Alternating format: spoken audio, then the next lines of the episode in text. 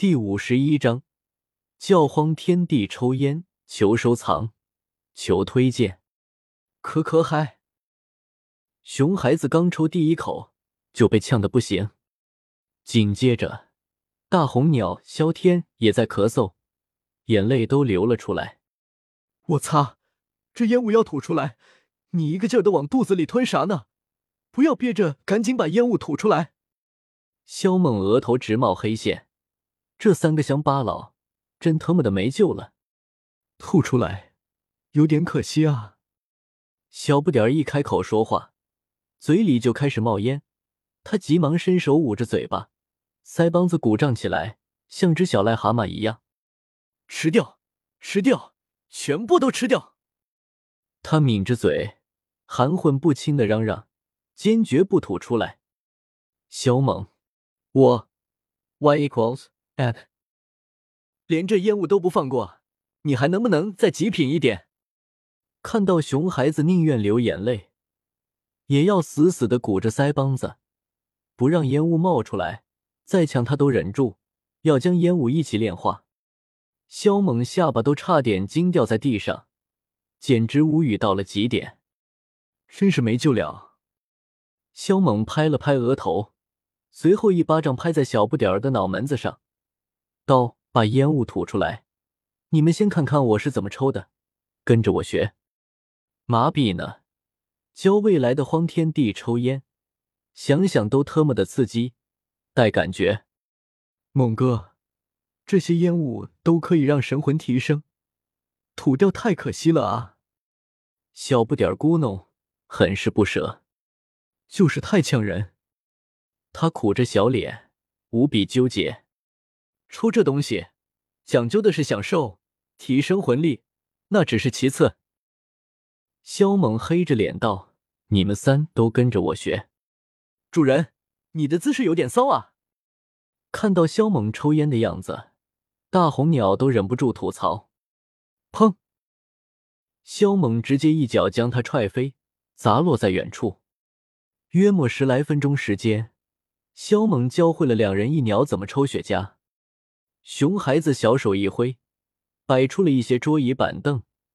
一鸟三人就在这沙漠中开始享受起来，吞云吐雾，连太医针水的事情都忘了。来，再抽一根。萧猛直接拿出一个精装盒放在桌上，让他们使劲儿的抽。他这些年掉了很多雪茄，然而在斗破世界，他也只能躲着抽，怕被萧炎发现。不过他也很少抽，现在他直接放开了。感觉怎样？萧猛吐出一连串的烟圈，问道：“猛哥，这样抽感觉真舒服，比吃太古一种还要带劲儿。”小不点儿吐了一大口烟雾，用食指与中指的指尖夹住香烟，其余手指略微分开，小脸上弥漫起了享受的红晕。抽这东西赛过活神仙，萧天感叹道。我有种腾云驾雾、得到升仙的感觉。大红鸟大口大口的抽，烟雾都快将它淹没了。你们就不感觉缺点什么吗？萧猛突然这样问道。小不点神色一滞，随后想了想，道：“专门抽烟，有些太过于单调，需要点东西搭配。”说到这里，熊孩子手一挥，甩出十几个瓶瓶罐罐。猛哥。这里面都是临江宝液，还有佳粮。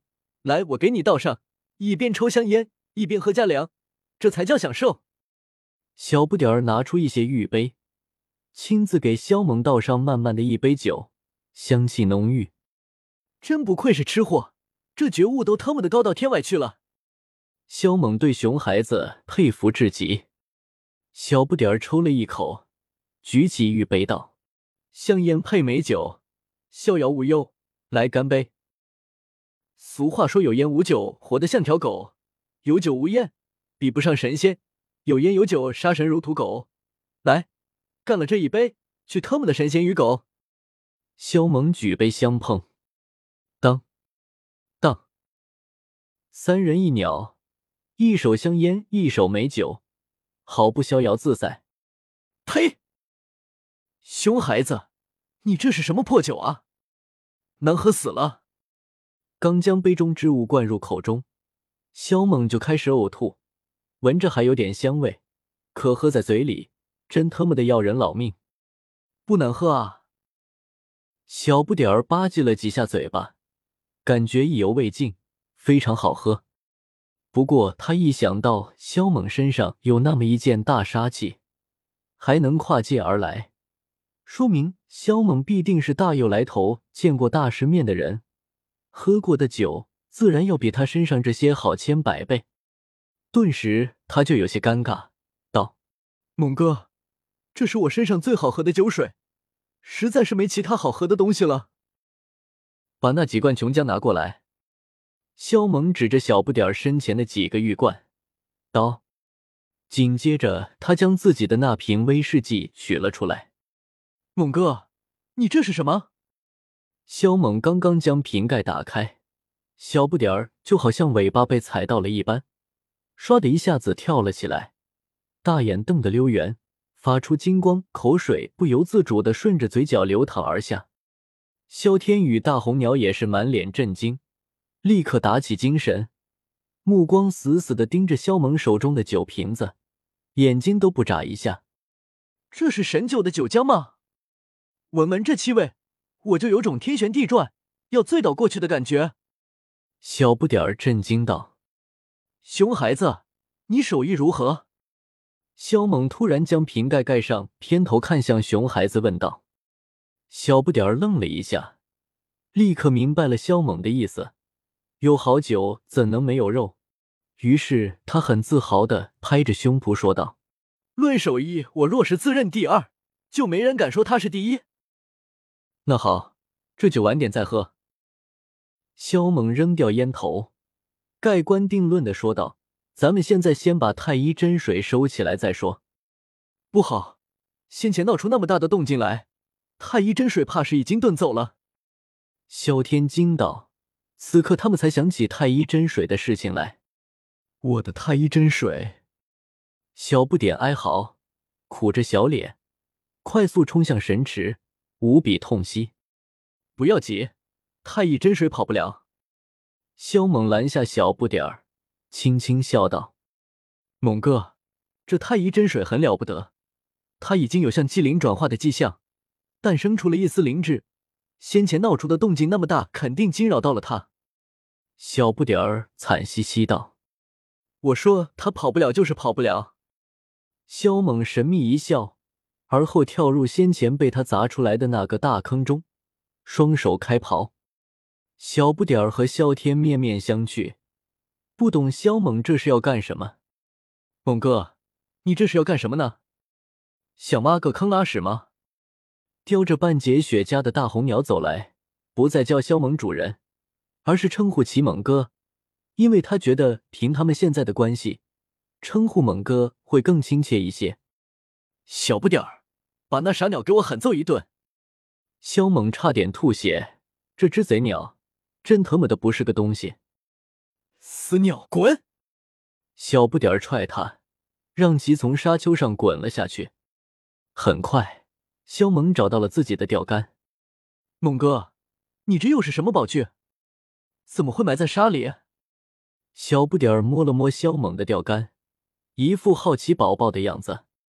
萧天也凑上来请教。萧猛笑道：“这不是什么宝具，只是一根钓竿而已。”钓竿？那怎么没有钓线？小不点儿话还没说完，就突然发出一声惨叫。同时，猛然将手缩了回去，在颤抖。只见他的手上出现了一条很深的伤口，鲜血滚滚而出。萧天大惊，他能感觉出这孩子的肉身很强，一般的刀剑都劈不开，但却突然被划出伤痕，见到了白森森的骨头。他的目光豁然看向钓竿的竿头，可却是什么也没看到。你乱摸什么？这钓竿的钓线只有我能看得见，其他人是看不到的。而且钓线非常细，比你那金色骨剪还要锋利十几倍。若不是你刚刚没用多大的力气，你这只猪蹄子就要报废了。萧猛白他一眼道：“猛哥，那你还说这不是一件宝具？小不点儿心有余悸的说道。萧猛摇了摇头，解释道：“这吊线要在我掉东西的时候，它才会显现出来，也只有掉到东西的时候，它才会长时间显现。”我表示有点不懂。小不点儿摇了摇头道：“哈哈，不懂就不懂吧。”肖猛打着哈哈道：“萧兄，不知道你这钓竿与太医真水之间有什么关系？”萧天问道。